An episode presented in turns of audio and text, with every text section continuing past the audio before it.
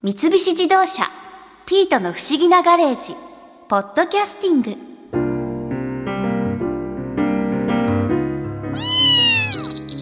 あピート今日も博士のところに行ってたの今日は何の話をしてた博士ってほんと何でも知ってるよねあれ去年のいつ頃だっけ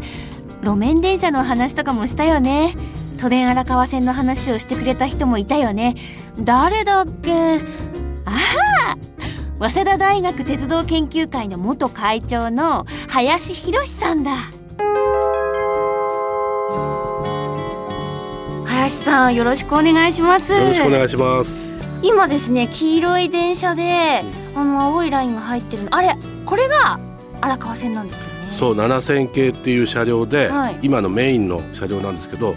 都電は昔から1番系統から41番系統まで41の路線が最高で走ってました。都内でですか都内でですよ。四十一うん。それでそのうちの27番と32番が残って、はいそれを合併させたのが今の都電荒川線です。えそうなんだうん、で荒川線が残ったのはやっぱり専用軌道って言って道路の上じゃないところを走るまあ大半がそうなんですけど荒川線はその部分が多かったっていうのが荒川線が残った理由ですね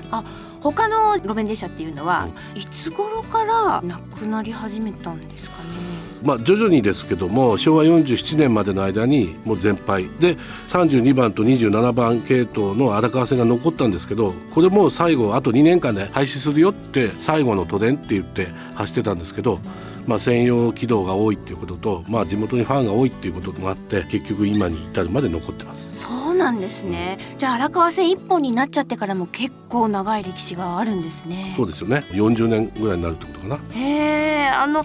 今ここは早稲田駅ですけど、はいこの荒川線っていうのは早稲田からうん箕輪箕橋輪橋って書いてますねはい箕輪橋がここが終点になるんですかそうですこれって何個駅があるんですかね30駅ですね、三十か、う、うん早稲田から箕輪橋まーでんこれ三十これ全部乗るとざっと1時間あ一時間かかるんですね、だいたい1時間、早稲田から見どころってなんかあるんですかね荒川線に乗ってると、まず岸母神ですけど、うんそれこそ岸母神があるわけですよでここもあの昔ながらの東京のそういう神社の空気がねすごく良くてはい、うあの大きい駄菓子屋さんがあったりねーんすごくいい雰囲気だし、まあ、東池袋まで来たらもうサンシャインの真下ですから、えそっーかいきなり住宅街から、ね、東京のビル街に出てきてで庚申塚巣鴨神殿の次庚申塚へ行ったらここで降りて巣鴨池方向へ向かっていくとそこが巣鴨地蔵通りおばあちゃんの原宿はいであとは飛鳥山は、まあ、ご存知の通り春の桜の名所ですよね東京でも有数のあー桜の名所こうんこも、あの路面電車乗りながら桜が見られる見えます見えすますすごくいい景色が見えますうんでここから王子駅までものすごい下り坂なんですけど、はいこれがね1000分の67っていう要するに 1000m 平行移動する間に 67m 下がる、まあ、だから王子駅の側から見ると 1000m 行くと 67m 上がるっていう、えー、と業界用語で言うと67パーミルの坂っていう、 1キロに対して67メートル、うんかなり急これかなり急勾配です。そうですよねあの JR の最大勾配がなぜか同じ67パーミルで横川から軽井沢へ向かう薄い峠あそこはだから特急も後ろから機関車が2台で押すぐらいのとこだったんですけどそれと同じ勾配です、ってことは、うんその機関車2台を押すようなエネルギーがいるわけですようね、ん、都電ってそういうの耐えられるんですかないですよただだからその分軽いし1両しかないからあそっかそっかなんとかなるのとただね昔は雪が降ったり大雨が降ったりすると結構滑って上がれないなんてことあったみたいですよあー怖いですねだ今は車輪の前に管がついてて何が出るかっていうと砂が出てきて砂をかませて滑り止めにしてます。なるほど、うん登っていくんですねえっ、と飛鳥山から王子駅にかけて降りていく降。りていくんだそうか、は飛鳥山がね山だから、うんそっか降りていって、うんで王子に王子駅前ってことこの JR とつながってるんですよね JR の王子駅の真横には駅があります。はい、うんあじゃあまあここで乗り換えする人とか結構多そうですねもうねここでね乗ってるお客さんの8割方が降りちゃいますね。あそうなんですか、はい、それでまた新しいお客さんが乗ってくる感じ。うーん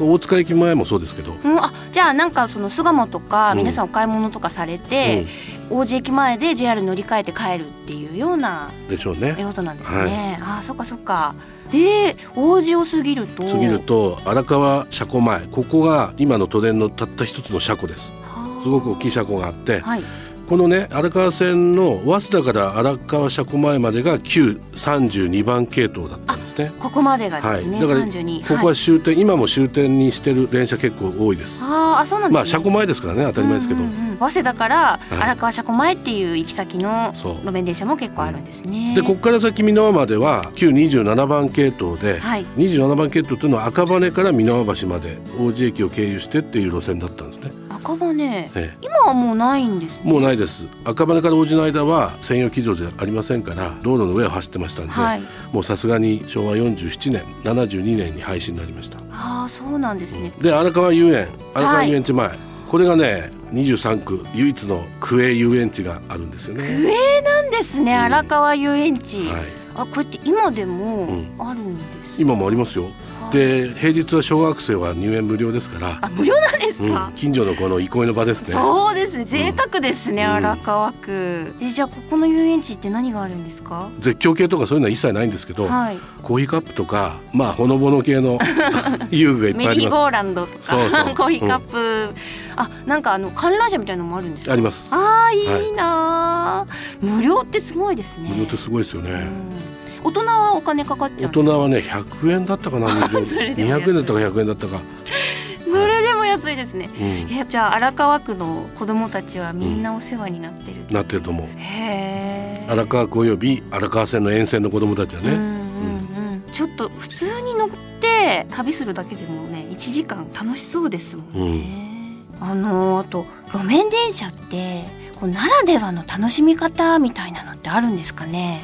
車窓に関して言うと普通の JR なんか乗ってると、うんやっぱり線路が何本もあってその柵の外っていうのはかなり遠いんですけど、んスピードもあるしねだけどこれはあの窓の外もすぐに家だったりお店だったりしますからすぐ真横をあの人が歩いてたりしますからあーその距離感の面白さっていうのはあると思いますね。あなるほどなるほど駅によってはねプラットホームがそのままお店の玄関になってたりえあ人の家にそのままプラットホームから入れたりね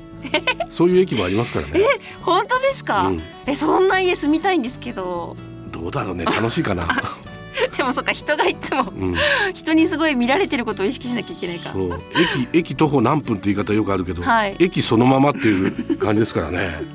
徒歩0分ですようんおね、前んちどこなの何々駅の中みたいなね 駅中住んじゃってる感じになるんですかそういう感えーそんな駅もあるんだ、うん例えばどの辺なんですかねあのね飛鳥山駅なんかはホームからそのままお店に入るみたいなとこがあったりしますよ、へーもうホームともじゃあつながっちゃってて、うん、雨とかも全然怖くないですね そうですねはいはいはそんなとこもあるんだ、い、うんでもあれですねそうやってつながってたりとか、家の距離が近かったりするってことは、うんあんま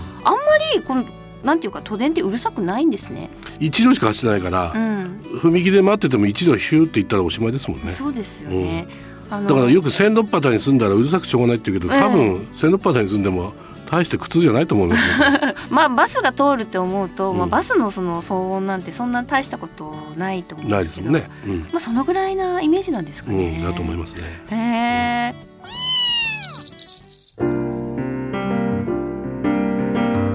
それにしても男の人ってほんと電車とか好きだよねしんちゃんも好きそうだな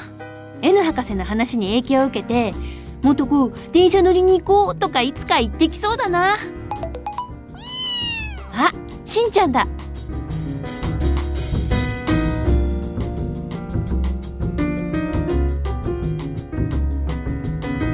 三菱自動車ピートの不思議なガレージポッドキャスティングこのお話はドライブアットアース三菱自動車がお送りしました。